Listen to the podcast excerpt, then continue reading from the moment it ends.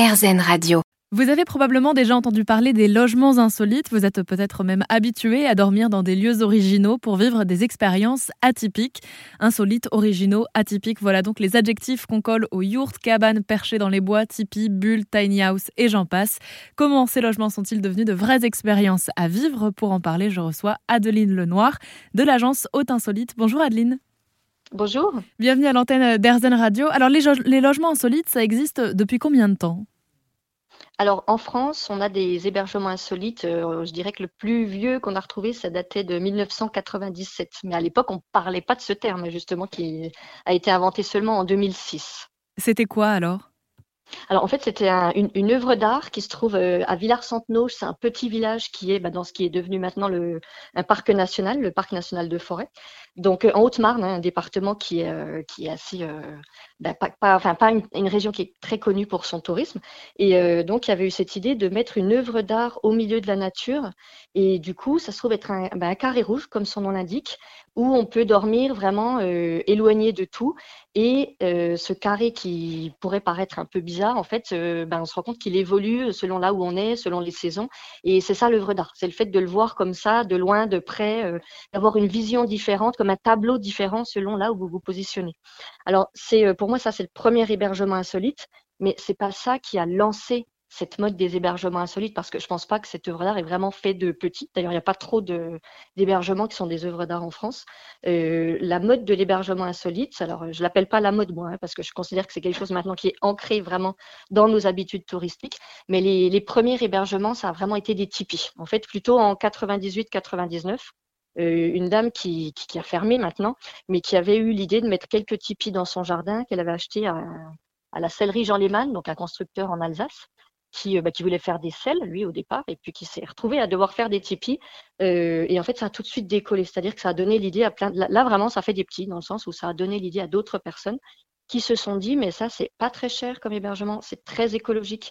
Ça permet de proposer bah, quelque chose de complètement différent par rapport à tout ce qui existe pour une clientèle qui avait du coup, euh, bah, c'était le bon moment, hein, une clientèle qui avait envie d'avoir un peu moins d'impact sur euh, sur l'environnement. Et euh, c'est quelque chose dont on parlait pas encore beaucoup à l'époque, mais bah, pour certaines personnes, oui, c'était déjà un sujet depuis depuis un petit moment en fait. C'est ça le critère du logement insolite, c'est que ce soit éco-responsable, parce qu'on voit aujourd'hui des logements insolites qui sont limite plus confortables que mon appartement parisien. Donc, je ne sais pas si, si ça a un petit peu évolué dans ce sens-là. Ça a complètement évolué c'est-à-dire qu'au début, tous les premiers hébergements, ça a été des tipis en premier, ensuite des yourtes, ensuite des cabanes, mais vraiment très, euh, moi je les appelle les cabanes Robinson, parce que c'était cabanes avec euh, toilettes sèches ou vraiment sans eau, sans électricité. Mais ça a évolué au fur et à mesure. Et c'est ça qui a permis aussi la survie de l'hébergement insolite finalement, parce que si on était resté sur ces hébergements vraiment sans confort, euh, on s'éloignait quand même pas mal des attentes bah, d'une grande partie des Français, finalement, qui, à l'inverse, veulent de plus en plus de confort, si vous voulez. Et du coup, là où ça s'est quand même pas mal positionné, c'est que ça répond à cette demande de plus en plus de confort, mais en gardant un côté écologique. Alors, il y a certaines cabanes qui l'ont plus du tout, mais finalement, ben voilà, qui s'adresse aussi à une partie une, certaine partie des fans d'hébergement insolite quand même, et euh, notamment qui répondent au côté romantique, parce que l'hébergement insolite s'est développé sur le côté romantique. Euh, notamment, la plupart des clients désormais sont plutôt des couples et vont venir là pour une demande en mariage ou un anniversaire de mariage ou, ou la Saint-Valentin, quoi cette petite particularité, comme les campings finalement, c'est qu'on va avoir du mal à euh, bah, avoir des clients euh, forcément euh, au mois de novembre. Vous voyez, donc à part certains là, ceux qui proposent plus de confort justement.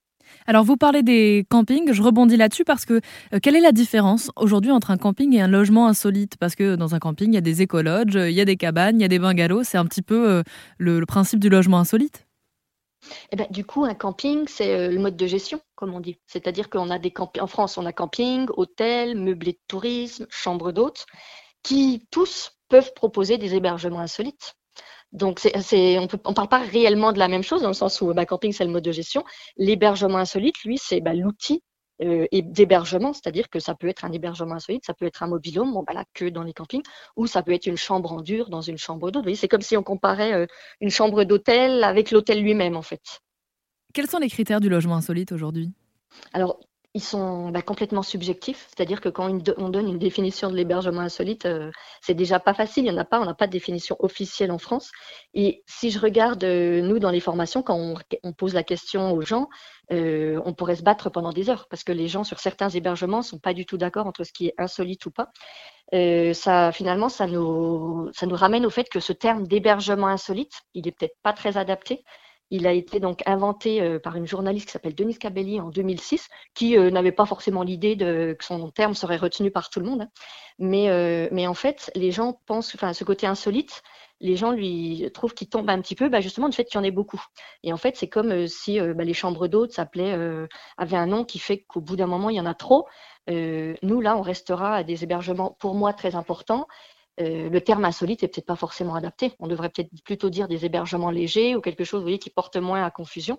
Mais euh, on se focalise beaucoup sur ce terme, alors qu'en fait, euh, ce qui est important là, c'est le côté justement léger de ces hébergements, différenciant dans l'offre qu'on propose, et pour moi le côté nature, parce que que ce soit en version luxe ou en version Robinson, euh, l'intérêt principal, c'est quand même de se retrouver vraiment euh, le plus possible au cœur de la nature, euh, ben, dans un cadre qui, est privilégié, qui est préservé pour nous, mais du coup qui reste préservé ben, pour lui-même, c'est-à-dire qui est moins impacté au niveau écologique en fait.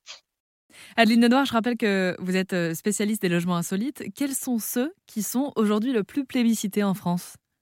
Ça reste les cabanes dans les arbres depuis longtemps du coup, parce que les premières cabanes dans les arbres, ça a été en 2003, et du coup, elles sont quand même assez loin devant, euh, devant les autres. Euh, et là, je dirais peu importe la gamme, c'est-à-dire qu'on a toujours ces, fameuses cabanes Robinson qui n'ont vraiment pas beaucoup de confort. Et puis à côté de ça, on a maintenant ces comme presque des châteaux euh, dans les arbres. Donc, notamment, il y en a qui ont des formes de châteaux hein, et qui vont être très isolés. Avec, euh, il peut y avoir un jacuzzi. Maintenant, il y a des systèmes de jacuzzi vraiment très écologiques et notamment qui permettent de ne pas avoir trop d'eau non plus.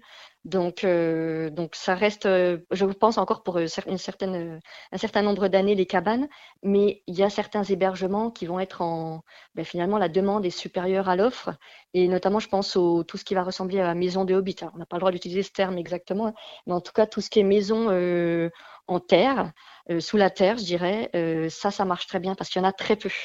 Et il y a vraiment beaucoup de demandes. La cabane dans les bois, est-ce que c'est le logement insolite qui plaît le plus parce que c'est celui qui nous rappelle euh, l'enfant qu'on était quand on en construisait? Alors, on entend ça souvent. Moi, j'ai pas trop l'impression que ce soit le cas. Enfin, quand on demande aux, clients, pas aux porteurs de projet, là, je trouve que c'était peut-être le cas au début, et alors, je ne sais pas si c'est parce que maintenant les générations ont moins fait des cabanes dans les arbres ou, pas, mais euh, j'ai l'impression que le côté euh, retour en enfance est un peu moins intéressant. Euh, il y a vraiment plus le côté romantique et surtout retour à la nature. Ça, par contre, là, oui, complètement. Le fait de vivre dans la nature est vraiment très recherché. Et eh bien voilà pour l'histoire des logements insolites. Merci beaucoup d'être intervenue sur l'antenne d'Airzen Radio Adeline Lenoir. Je rappelle que vous êtes la fondatrice de l'agence Haute Insolite qu'on peut retrouver aux alentours de Dijon en vrai et sur internet évidemment. On vous met toutes les infos sur airzen.fr.